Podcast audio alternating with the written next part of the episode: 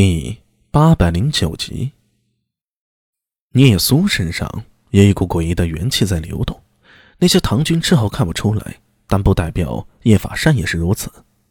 苏大为双手按住聂苏的肩膀，我来。同时手指轻轻按捏着，聂苏身子一震，仰头看向苏大为时，眼珠在眼眶里打转。阿兄，猴头他，放心。有我呢。苏大为心中激荡，但面色依旧保持平静。猴头是诡异幻灵啊，在百鬼夜行录上排名第八十九。他的品级不算高，按照书中的介绍，他最大的能力就是幻化和借力。可就算如此，也不是寻常人能伤到的。叶道长，苏大为抬头看向烟虚不语的叶法山：“你有没有办法帮猴头治伤啊？”叶法善作为南宗的道士，手段颇为不凡。上次在大明宫内，苏大为已经亲眼见识过了，所以不妨接力啊。算我欠你一个人情。苏大为又说道。叶法善目光微微一闪，点头笑道：“，贫道试试。只要肯出手，就代表一定有把握。”叶法善一步过来，在聂苏面前。俯身查看了一下猴头的伤势，凄凄沥沥的诡异之血从洞外一直延伸进来，在地上画出了一条时断时续的血线，洞里充满了一种古怪的血腥气息。对阵，赵胡儿带着两名斥候小心的走上来，有什么需要我们做的吗？他们是想帮忙，却又不知该如何帮。苏大伟本来想说不用的，但是一转念。招手在赵胡儿耳边轻语了几句，赵活儿面色一怔，随即点了点头，招手又叫来两人一起走出洞去。叶法胜眼角微动，瞧见了，但却不好发问，心下确实有些好奇，不知苏大为派这几人出去去做什么了。算了，军中事不归他管，还是先治好这头诡异吧。向苏大为露一下手段，能得一段人情，也不算空手而归。想到这里，叶法山从怀里取出一张符纸，嘴唇微动，默念一段法诀，手指一抖，轰的一声，符纸燃烧成一团赤色的火焰。洞内另一堆篝火旁，其余的斥候见到这一幕，不由得发出惊呼声。这些原本出自突厥族的斥候，虽然归入大唐，但骨子里还是信奉草原上的长天生以及萨满。看到这中原道士玩的这一手啊，顿时大为惊讶。已经有人在心里暗想：莫非这道士也是萨满巫师了？没等他们想明白，叶法山将整个燃烧的手掌并成剑指，一直点在猴头身上。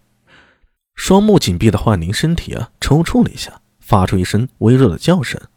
缠在他脖子间的金腹蛇身体猛地膨胀，好似眼镜王蛇一般，肉一张开，眼看要对叶法善发动攻击了。